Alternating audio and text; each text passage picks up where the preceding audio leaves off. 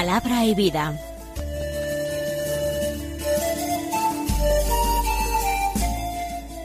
Con el padre Manuel Horta, desde Sevilla.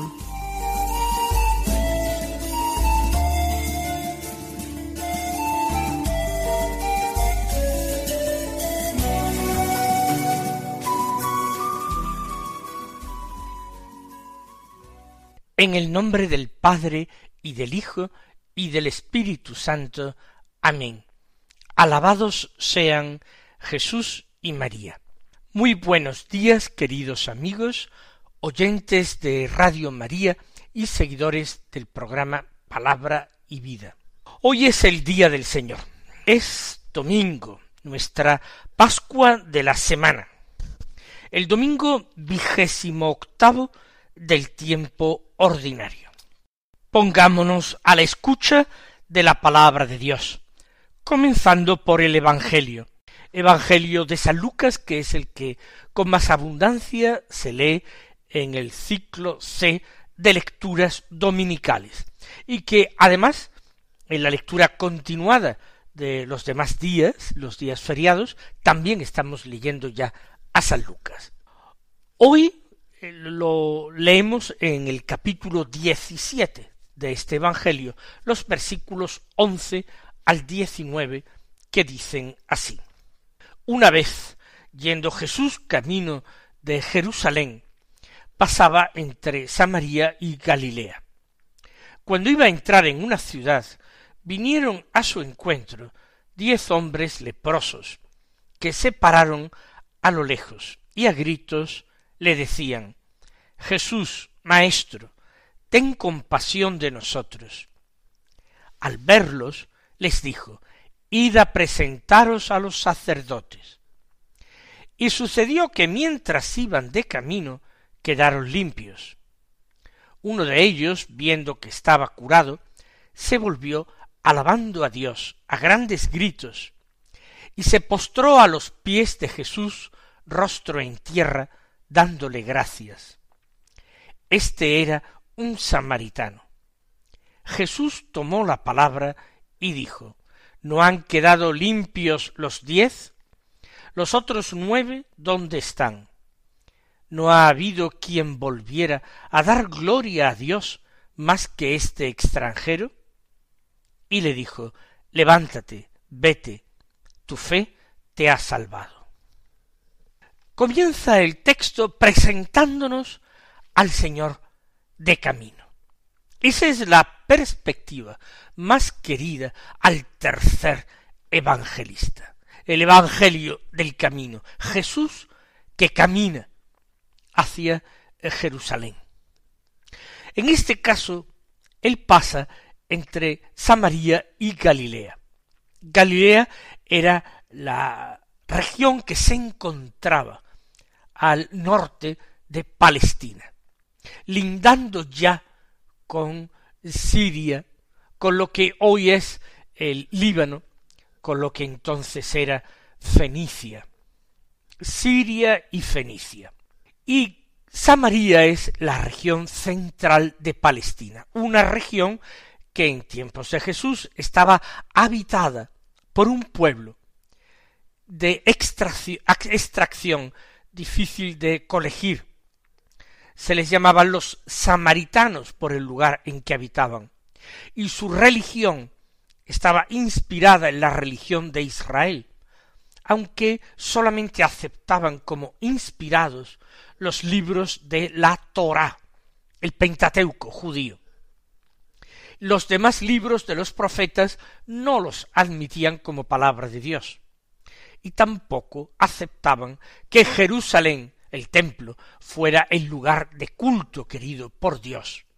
Ellos daban culto a Dios en el monte Ebal y en el monte Garizim. Y luego seguían algunas prescripciones propias que a los judíos más ortodoxos les resultaban odiosas.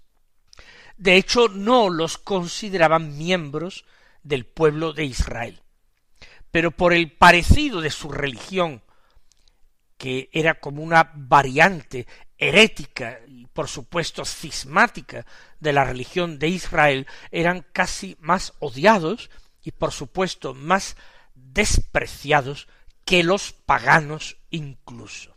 Jesús se encuentra entre ambas zonas, entre ambas regiones. El Señor se había criado en Nazaret, que se encuentra en Galilea. Había hecho de Cafarnaún el centro de sus correrías misioneras. Es la región donde se encuentra el lago de Genesaret o mar de Tiberíades, en cuyo alrededor, a cuyo alrededor transcurrió la mayor parte de la vida de Jesús. Esa es la Galilea. En Samaria el Señor no siempre fue bien recibido. No siempre fue bien recibido porque atravesaba Samaria para dirigirse a Jerusalén, y eso no era apreciado, digámoslo de una manera suave, por los samaritanos. Aquí se encuentra el Señor y se encuentra de paso, y cuando va a entrar en una ciudad que no se nombra, salen a su encuentro diez hombres leprosos. Este número no es de extrañar. Por una parte, los leprosos debían vivir fuera de la ciudad o del pueblo. Por eso aquellos hombres están en el campo, en el camino, fuera de la ciudad, y vienen a su encuentro por el camino, pero se paran a lo lejos. La ley, también la ley que rige para los samaritanos, la Torá, prohíbe a los leprosos acercarse a los hombres sanos, les prohíbe habitar en las casas del pueblo, y les confina a las afueras de los pueblos o lugares solitarios, advirtiendo siempre a gritos de su presencia a los hombres sanos para que no se acerquen a ellos y para que no los contaminen. Esa contaminación que se trata de evitar era de dos tipos. Una contaminación, diríamos, patológica, eh, médica, sanitaria, podrían de alguna manera contagiar la enfermedad a personas sanas. Y el horror que despertaba esta enfermedad hacía creer a los hombres de la época que la enfermedad era muy contagiosa. Es, por supuesto, contagiosa, aunque no con el riesgo de otras enfermedades que son más fulminantemente contagiosas. Y son diez porque ellos mismos se unen en su desgracia para apoyarse, para socorrerse, para compartir el poco alimento que consiguen de limosnas, o incluso no descartamos de pequeños robos, o de recoger por el campo aquello que pueda resultar comestible. Se agrupan entre ellos para buscar refugio, protección. Por eso hay diez leprosos que se acercan a Jesús. Y ciertamente son personas que han oído hablar de Jesús. A algún alma caritativa que quizás los socorría y quizás les sugirió ¿por qué no vais a Jesús, el gran profeta de Galilea? Él ya ha curado totalmente a otros leprosos, y no sólo a leprosos como vosotros, sino también a ciegos, a mudos, a paralíticos, hasta ha resucitado a muertos. ¿Por qué no vais a él? Quizás él pueda hacer algo por vosotros. Les han hablado de que Jesús es un profeta, un profeta poderoso en obras, más que ninguno de los antiguos profetas, pero también es un profeta poderoso en palabras. Él habla de Dios como nadie ha hablado jamás de Dios, con palabras llenas de autoridad, con palabras llenas de gracia y de sabiduría y de verdad. Las multitudes quedan embelesadas al escucharle y le siguen por los caminos y le siguen cuando él embarca en el lago para esperarle a la otra orilla y les cuesta separarse de él, porque los que acuden a él con buena intención, con deseos sinceros de ser curados y acogidos por él, no marchan nunca defraudados. Por eso aquellos hombres, diez, enfermos de la misma enfermedad, profundamente marginados socialmente, marginados también religiosamente, porque la lepra se interpretaba como un castigo de Dios por algunos pecados, bien sea personales, bien pecados de los antepasados, se paran a lo lejos de Jesús, pero en el camino avisan de su presencia, porque se ponen a gritar, advierten de su enfermedad, de su impureza legal. Pero en sus gritos claman, suplican al Señor. ¿Qué le dicen? Jesús, Maestro, ten compasión de nosotros. Invocan el nombre de Jesús, le dan un título, Maestro, formulan una petición, ten compasión, e indican los destinatarios de esta petición, nosotros. Piden lo mismo, piden para sí y para sus compañeros y amigos, hablan en plural, Jesús, Maestro, ten compasión de nosotros. Estas son las súplicas puras, concisas. Esta es la oración exenta de palabrería y llena de verdad. Llena de verdad porque está llena de auténtico y sincero deseo de alcanzar lo que se pide. Y lo que se pide, además, es justo.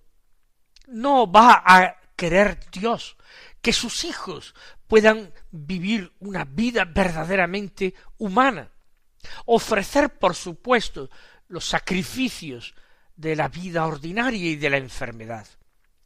Pero nuestro Dios es el Dios de la vida, y las manifestaciones de Jesús no son condenar a muerte a los impíos, a los pecadores. La misión de Jesús no consiste en exterminar de la superficie de la tierra a los hombres malvados, ni desarraigar a aquellos que son cizaña, ni apagar aquellos tizones que están humeantes, aunque no ardan. Ya el profeta lo había dicho con mucha vehemencia. La caña cascada no la quebrará, el pabilo vacilante no lo apagará. Vendrá para establecer el derecho en las naciones. Pues bien, como digo, esta petición, petición pura y sincera, esta petición directa, sin palabrería, va derecha al corazón de Jesús, al corazón de Cristo, al corazón de Dios, que se compadece inmediatamente de ellos. Hay personas que dicen que no saben rezar, y que piensan que la única manera de aprender es leyendo libros o artículos, consultando en Internet cómo rezo, cuando se trata de algo tan sencillo como detectar cuáles son nuestras verdaderas necesidades, cuáles son las auténticas carencias en nuestra vida. Todos carecemos del amor suficiente, necesario, para sentirnos plenamente felices. Nuestra vida es muy contingente, está amenazada por muchísimas cosas, por la enfermedad, por los accidentes, por la violencia de los hombres, por el paso de los años que nos va acercando al fin natural de nuestra vida, la ancianidad. Esto es también una carencia nuestra. Deseamos vida tanto como deseamos amor. Deseamos plenitud. Ninguna relación humana, por santa que sea, por entrañable y cercana que sea, nos colma totalmente. Siempre pensamos que podemos ser más amados o mejor amados, con más delicadeza, con más ternura, con más atención a los detalles. Siempre pensamos que hay un déficit de amor en nuestra vida, que los demás no nos prestan suficiente atención, que no se preocupan por nosotros. Estas necesidades pueden convertirse en la chispa que encienda la hoguera de la oración, o al menos la pequeña llamita de la oración, que sin lugar a dudas, si perseveramos, se convertirá en una gran hoguera. Jesús les responde. No hay ninguna oración que no encuentre respuesta por parte de Jesús. Sólo una oración que no merece el nombre de oración. Una oración sin verdad. Una oración sin sentimiento de pobreza, sin toma de conciencia de nuestros vacíos. Es la oración del fariseo, según la parábola que Jesús nos cuenta. Subieron dos hombres al templo a orar, el uno era fariseo y el otro era publicano. Y el fariseo, erguido, de pie, oraba así en su interior. Te doy gracias, Dios mío, porque yo no soy como los demás hombres, injustos, adúlteros, ladrones, ni tampoco soy como ese publicano. Yo doy el diezmo de todo lo que gano. La oración del fariseo no merece el nombre de oración.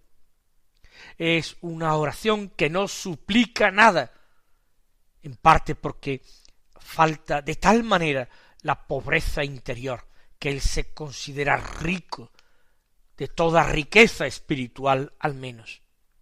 No suplica porque no cree ser pobre y carece, por supuesto, de esta necesidad de amor.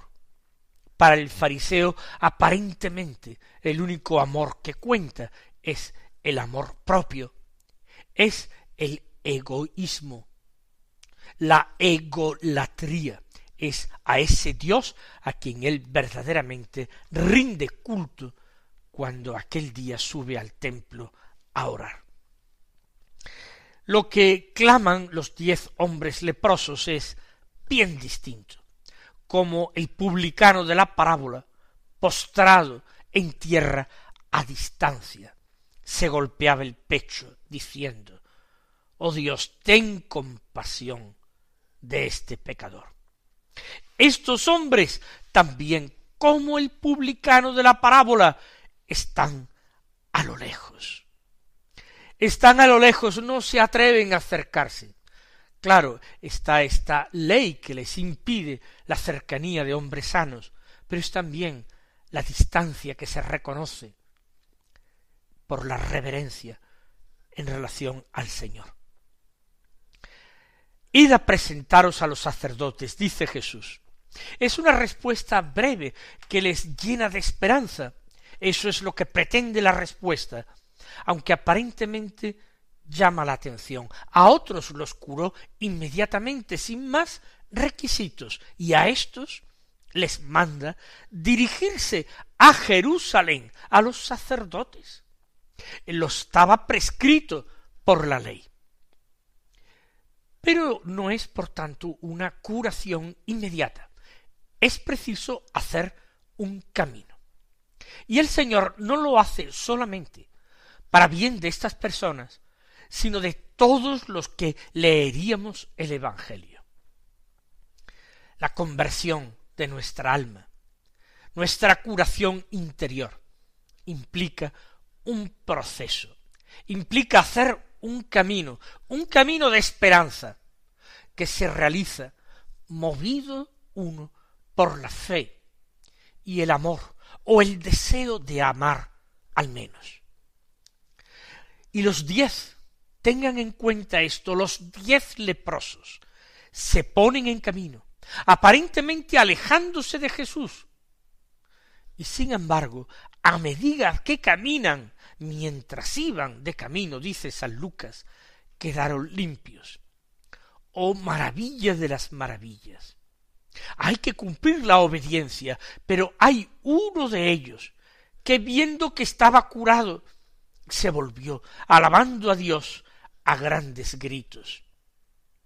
¿Reprenderá el Señor a este hombre que da gritos? Ayer veíamos en el Evangelio una mujer que también en medio del gentío gritaba alabando al Señor. Bendito el vientre que te llevó y los pechos que te criaron.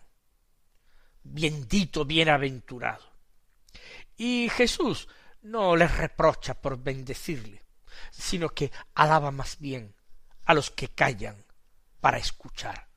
Bienaventurados más bien los que escuchan la palabra de Dios y la cumplen. Este también lanza grandes gritos y camina en dirección contraria a lo que Jesús le había mandado, no hacia el templo, sino hacia Jesús. Pero ¿acaso está desobedeciendo? Muchos comentaristas dicen que sí, pero que no importa. Pues bueno, yo digo que no, que en absoluto desobedece. Si Jesús le manda al templo, él está caminando hacia el verdadero y único templo que es Jesús. Él mismo dijo, destruid ese templo, el de Jerusalén, y yo lo reconstruiré en tres días. Y se refería al templo de su cuerpo. Jesús es el verdadero templo, y aquel hombre camina hacia él. Jesús lo manda hacia los sacerdotes, y Jesús es el verdadero, único y supremo sacerdote. Él es el sacerdote. Por tanto, ¿podemos acaso decir que este leproso curado está desobedeciendo a Jesús? De ninguna manera, sino que en el amor, en la gratitud, ha encontrado el camino al verdadero templo y al verdadero sacerdote.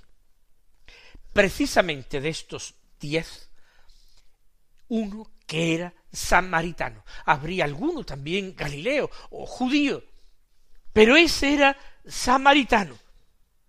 Y cuando Jesús lo ve rostro en tierra, dándole gracias, el hombre que ha encontrado por fin su centro, el centro de su vida, el Señor, el Señor, toma la palabra para enseñar. ¿No han quedado limpios los diez?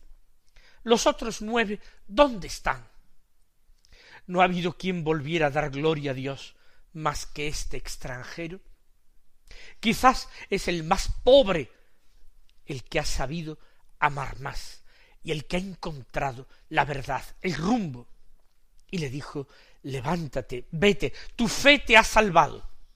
Los diez han sido curados, pero sólo uno ha sido salvado.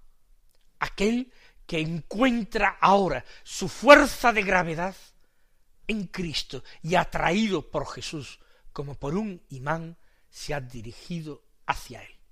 Mis queridos hermanos, que el Señor os colme de bendiciones y hasta mañana si Dios quiere.